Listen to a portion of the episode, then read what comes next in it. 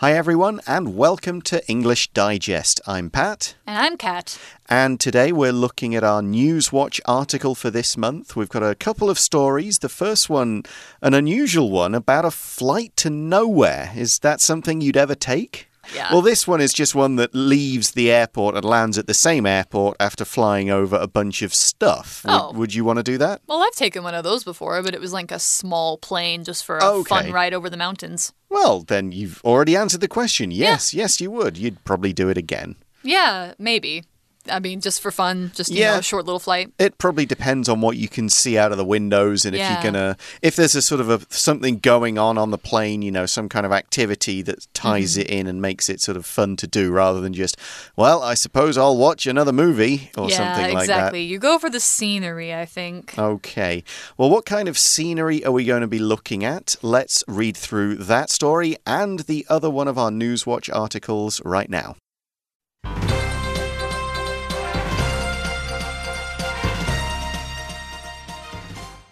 Thai Airways offers flight above 99 holy sites in Thailand. COVID 19 has greatly impacted many of the world's industries. Never has the travel and tourism sector suffered from such severe financial hardship. Some airlines are boosting revenue by getting creative with alternative ways to go on vacation. For example, several airlines have introduced a new phenomenon flights to nowhere. On November 30th, 2020, Thai Airways launched a special one time only flight that cruised over 99 sacred Buddhist sites in Thailand. The flight departed from Bangkok's Suvarnabhumi Airport, flew over UNESCO heritage sites and Buddhist temples in 31 Thai provinces, and landed back in Bangkok three hours later. Passengers on the flight received a special meal and a prayer book and recited Buddhist mantras during the flight. Ticket prices ranged from 5,600 to 9,400 NT dollars. In addition to this initiative, Thai Airways has found new sources of income by opening an airline themed cafe and selling limited edition bags made of spare life vests. The airline has also been selling dough fritters at outlets around Bangkok, which brings in about 9.4 million NT dollars in monthly sales. Researchers transform paper into an electronic keypad. Researchers at Purdue University's School of Industrial Engineering in the US have turned a conventional sheet of paper into a simple keypad.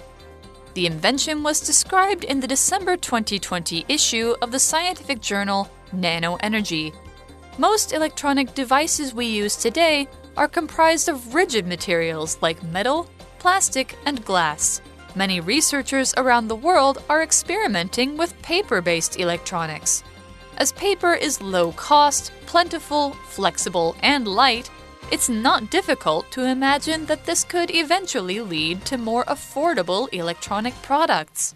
The Purdue team's device is the first to be powered by the user's touch rather than batteries. It's also the first to have a water and dust repellent chemical coating. Circuits on the paper detect pressure when a key is tapped, and this generates enough power to send the signal to a nearby computer. In the future, paper electronics could be useful as safety sensors on food packages or to confirm genuine currency. This innovation could lead to interactive paper that we can use like today's electronic touchscreens. All right, so let's take a look at the first of these two stories the Thai Airlines and its offer of flights above 99 holy sites in Thailand. And of course, this comes because, as we all know, 2020 and early 2021 were a pretty bad time for everybody around the world due to mm-hmm. COVID. Uh, travel disappeared, a lot of restaurants folded, hotels closed, all of that kind of stuff. Yeah. Just as the article starts by saying COVID 19 has greatly impacted or affected many of the world's industries. Yeah, so especially You know, like you said, food and anything that people generally go out and do together. Mm. Yeah. So, never has the travel and tourism sector suffered from such severe financial hardship.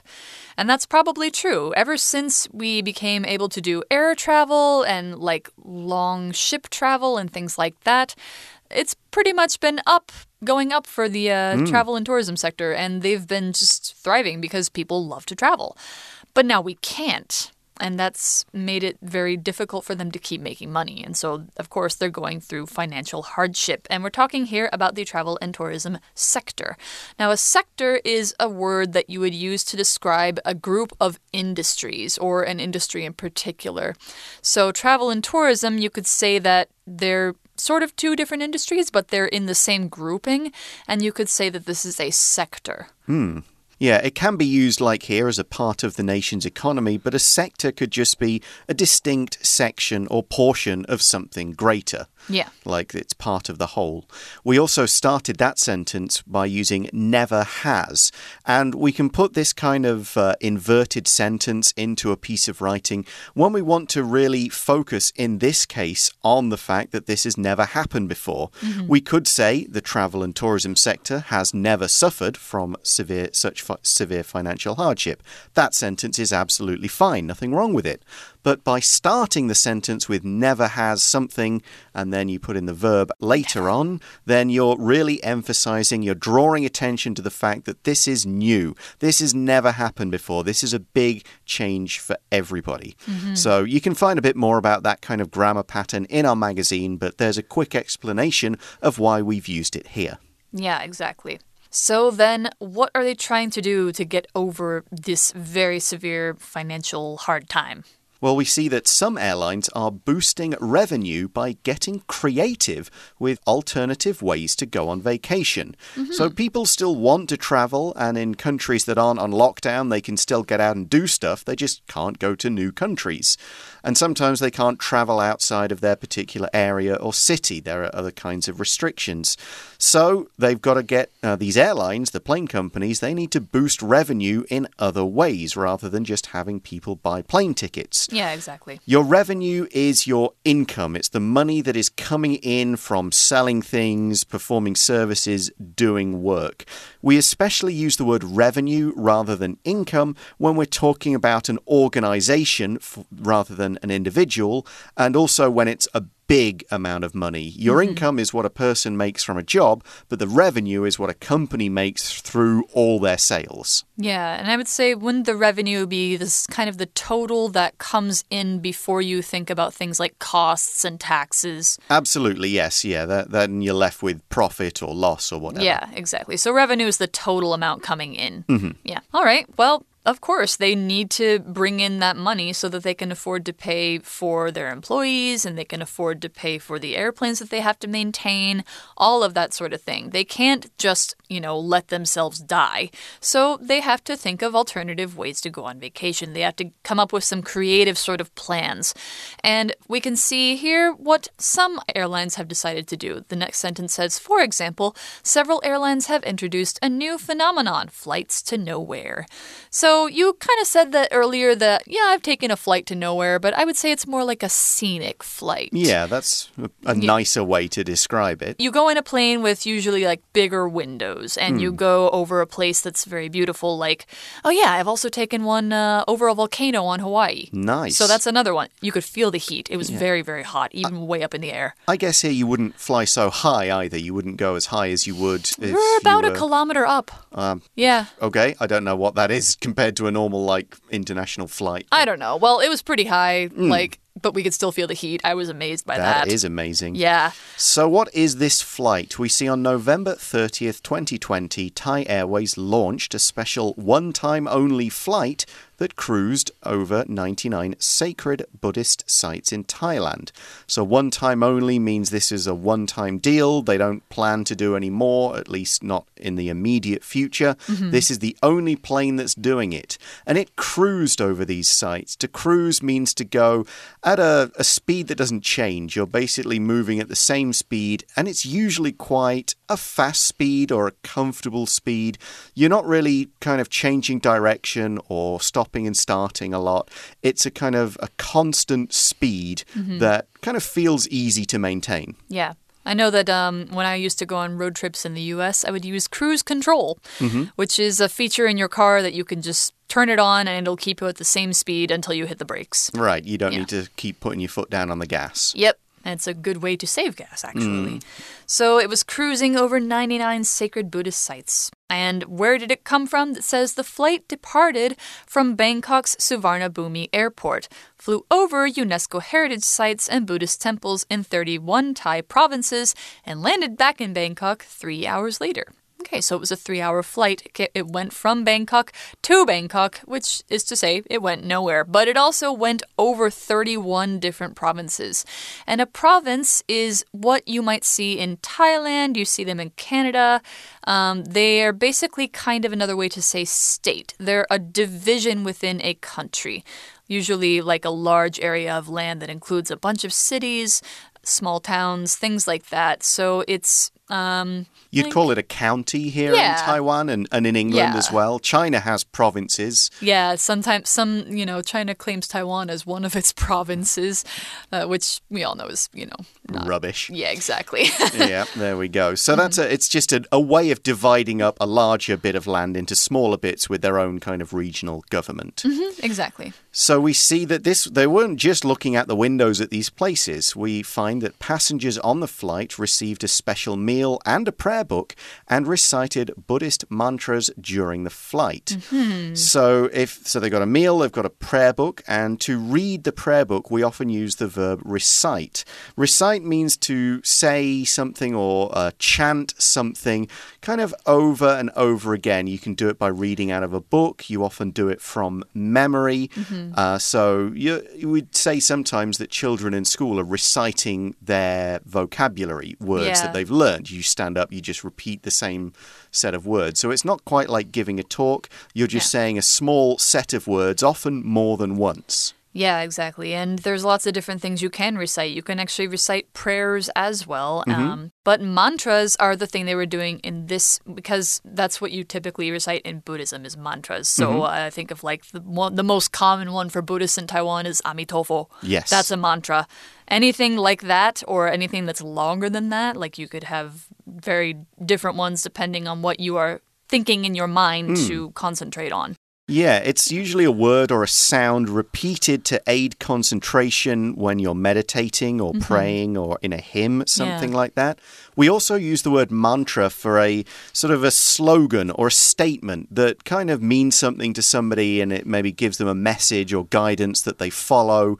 Um, so, for example, I have a tattoo on my leg that reads, You never know your luck. And that could be described as a kind of mantra that I would follow uh, Yeah. in terms of something that I always try to remember, a bit of like life advice or words to myself, Yeah, I think my mantra personally is memento mori, memento vivere. which means, Remember you will die, remember to live. okay, some Yeah. good Latin there.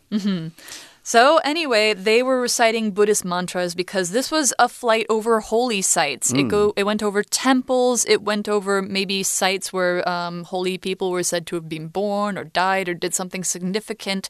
Um, a lot of different ones. And of course, this was probably significant for them.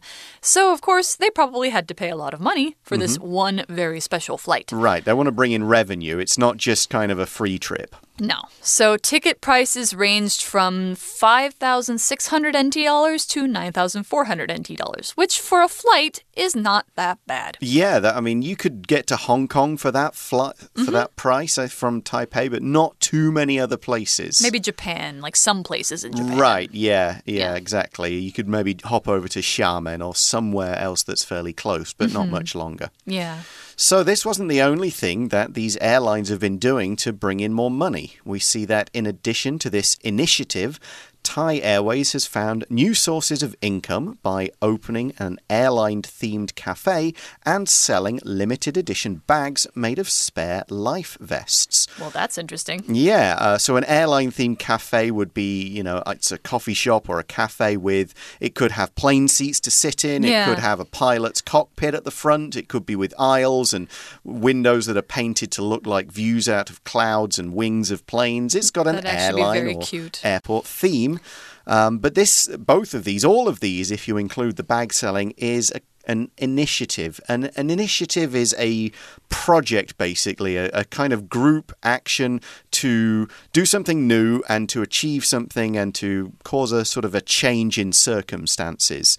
It's often uh, it's often something a company might do not just to bring in more money, but to make other changes or improve something in the community. They might do an environmental initiative of cleaning up a river or cleaning up another area by picking up trash or by changing the kind of packaging they use. Those would all be different initiatives. Mm-hmm. So it's kind of similar to a project, but with the idea of achieving or accomplishing something a little bit new and different. Yeah, which I think is why they put initiate in there because Hmm. initial or initiate means do something, you know, starting at something or doing for the first time. Mm-hmm. Yeah. So, what else have they been doing to try and uh, make some money? It says the airline has also been selling dough fritters at outlets around Bangkok. That sounds yummy. Mm-hmm. Which brings in about 9.4 million NT dollars in monthly sales. That is not a small bit of change. That Right. pretty good. And last time I was in Thailand, it's about one to one in the exchange rate. So Yeah. there's a lot of people buying these things. Hmm, exactly. And dough fritters probably are similar to youtiao. Right. I- Sounds like that probably would be what they are. Yeah, either youtiao or I was thinking the shaobing. Like Yeah. something that's uh, made of dough, so flour and, And then maybe egg and up. fried up. Yes. S- if Being fried is what makes it a fritter. Yes. Yeah. And they're sold at outlets. Uh, and outlets are just places where things are sold or given out. You can use this word in different ways. Some outlets are types of shops that sell things from a particular company at lower prices. You know, so if you go to a Levi's outlet, you're buying Levi's cheaper without the extra duty of import tax and stuff. Mm-hmm. I uh, always go to outlets to buy my shoes. Yeah, it's a good plan. But here, outlet could just so a McDonald's shop, a McDonald's restaurant is kind of an outlet if you look at it in this way. Yeah. It's a place where things are sold or distributed. Exactly. Okay, that brings us to the end of our first news story. We're going to take a short break now and come back and look at a very interesting new piece of technology.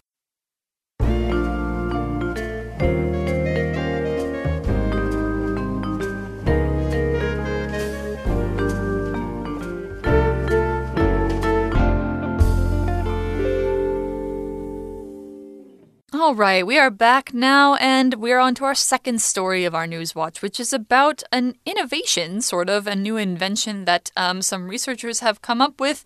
It's paper electronics. And with, so the title is Researchers Transform Paper into an Electronic Keypad. Now, a keypad, if you couldn't have guessed, is a pad with keys on it. You have. Huh. Yeah, no kidding. So you have one on your uh, keyboard on your computer. It's usually the ones with the numbers where it goes one, two, three across and down.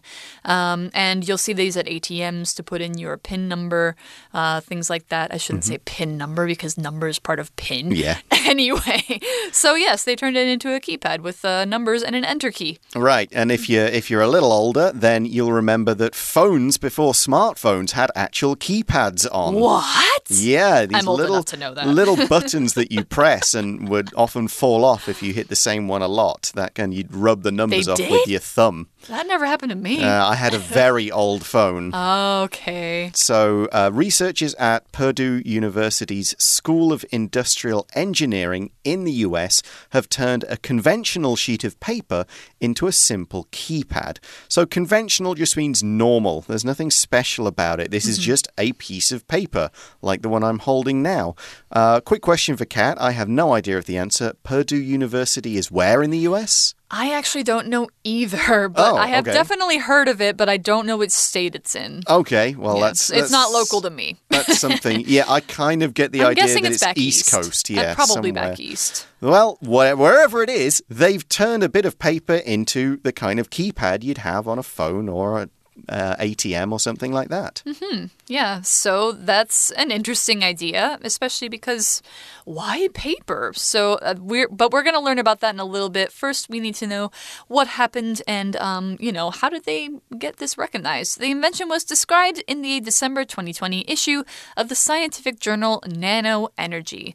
So it sounds like, you know, they probably published a paper on this and um, did a demonstration and it's about nanotechnology, sort of, which is why it's in nano energy. Right. Very small technology. Very, very small. Something so small that it could probably go in your body and you would not notice. Okay, so uh, we're going to move on to thinking about why was paper the material of choice. We see most electronic devices or electronic devices, both pronunciations are okay. We most electronic devices we use today are comprised of rigid materials like metal, plastic, and glass. Yeah, and We- heavy ones too. Exactly. Uh, we use the verb comprise uh, more often in the passive form are comprised of, be comprised of, with the preposition of, to talk about what something is made of. What are the components, the materials that go into a thing? Uh, you can use the active form, like you could say, uh, this this keypad, this device comprises of a piece of paper and some other stuff. But you're more likely to use the passive form and say something is comprised of. I would say that's just personal experience. Yeah, so if I were going to use it in active form, I'd say like. Uh, The jury this- this- comprises of twelve people. no, the opposite. You'd say the opposite, Uh, I'd still say passive. like I'd say no. I would say this monitor, the keyboard, and the CPU comprise my computer setup. Ah, so that'd be without the of. Okay, Yeah. so you put the the constituents, the components first. Yes. Comprise the total. Yes, exactly. So it's like this plus this plus this equals this. equals this. Whereas if you use passive, it's this, this, this, make this. Mm-hmm. Right. Okay. Well, whatever it is, it's rigid materials. Yeah, exactly. So rigid here, um, I already said that these are kind of heavy. It's true. Like paper is much lighter than metal, plastic, or glass. But rigid also means they are hard and immovable. They are not flexible. You can't tear them. You can't bend them easily. If you try and bend something that's met that's metal, like probably maybe with enough effort you could bend it, it might break. Glass would definitely break. Plastic probably will break. Yes. So there's, you know, things that you can't move around. And so, and you think about computers that are made of these things, you can't make them any smaller and you can't take them in your pocket with you to go somewhere. Mm-hmm. Yeah. Yeah, and of course, they're not always environmentally friendly. Yeah, we see in the next part that many researchers around the world are experimenting with paper based electronics or electronics. Mm-hmm. So people are going, well, how can we use something like paper? Or, you know, which is recyclable and all the rest. Um, how can we use that in our technology rather than having to make stuff? You know, we've already got plenty of plastic in the world. Yeah, we, don't could need more. Exactly. So paper might be a way out, an alternative. Exactly. And it's, of course, you know, can be grown with trees. Can you imagine trees growing your computer? That would be nice. So, why paper? It says, as paper is low cost, plentiful, flexible, and light, it's not difficult to imagine that this could eventually lead to more affordable electronic products. So, we have four advantages here low cost, it is not expensive. Plentiful, there's a lot of it, and it's really easy to get more of. Flexible, that's the opposite of rigid, so it means it can be bent, it can be folded. You could probably take your computer keyboard and put it into your pocket and unfold it later and use it again. And light, it is not heavy. So it's not difficult to imagine that probably if paper, you know, being all these things, could be used to make electronic products, that they would be more affordable. They would be cheaper. They would not cost nearly as much as the probably, you know, several hundred US dollar PlayStation 5s and, and computers that we have to buy now. Affordability is also good for the environmental aspect because Mm-hmm. sometimes you build an environmentally friendly thing and it's more expensive. So people That's go, eh, I would like to, but I just can't afford it. But Yeah, having a which- cheaper one is going to swing it the other way. Exactly. And you know, a lot of the times people who are environmentally friendly are only environmentally friendly because they can afford to be. Yeah. So let's learn more about this device. We see the Purdue team's device is the first to be powered by the user's touch rather than batteries. So uh, either the, the chemicals or the energy or the heat or whatever it is in people's hands, as soon as we touch this thing, it'll turn on. It's not waiting for us to press the battery button, it doesn't have to be connected into the wall or anything. It is basically just powered by humans. That's pretty cool. There are some watches like that, so Yeah. I can kind of see where they're going with that technology. Yeah, exactly. And we do give off electrical signals every time we touch something. Mm-hmm. So I think, you know, if that's enough to power it, then that's great. So there's another advantage to it too. It's also the first to have a water and dust repellent chemical coating. Of course, if you leave a paper out on your desk for a long time, you'll notice that after a while it gets dusty. And if you spill some water on it, well, bye-bye to that paper. But this one is not the case because it's got a chemical coating that is water and dust repellent.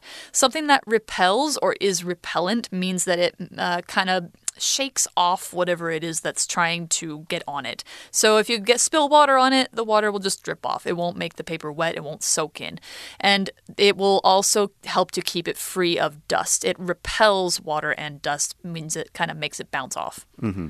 So here's a bit more. Circuits on the paper detect pressure when a key is tapped, and this generates enough power to send the signal to a nearby computer. So there's more about why it doesn't need batteries. Mm-hmm. A circuit is an electronic, electronic set of connections between different components that passes electricity and power around a basically a circuit, a Yeah. loop, you know, a set with a start and a finish. And when that circuit is triggered, it stays on and, you know, lights up or does something, Yeah. takes an action. You need circuits in pretty much any kind of electronic stuff. You look inside Yeah. a computer or a light bulb, there's some kind of circuit going on. Yeah, it'll usually be wires that are hooked up to batteries and power sources or um, things like that. This is probably, I would guess, a I mean, it's a paper based circuit, but it has to conduct electricity somehow. So maybe there's like small bits of metal. Probably, Yeah. yes, there's a good chance. But it generates power when you tap a key. So to generate means to come up with something, which could be more broadly like you could say I'm generating ideas, which means like my brain is kind of going and I'm coming up with ideas.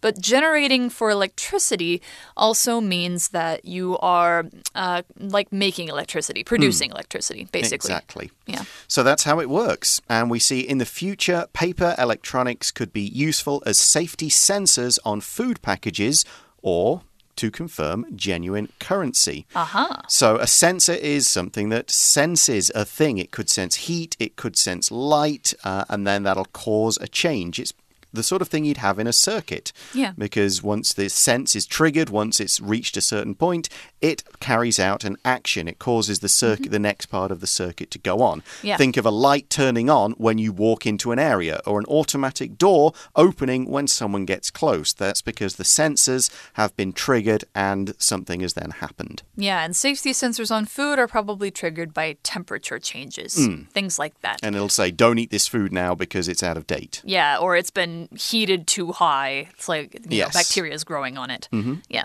So this innovation could lead to interactive paper that we can use like today's electronic touch screens. That would be pretty cool. Right, so it's almost you could almost have a Kindle on real paper with all the different books in it. Oh, book book lovers would love that. That would be pretty sweet. Yeah, I would go with that. If this comes out, I'll definitely take a look at it. Mm-hmm. But that's all the time we have for today. Thanks for listening, everybody, for English Digest. I'm Pat. and I'm Kat. Talk to you again soon. Bye. Bye bye.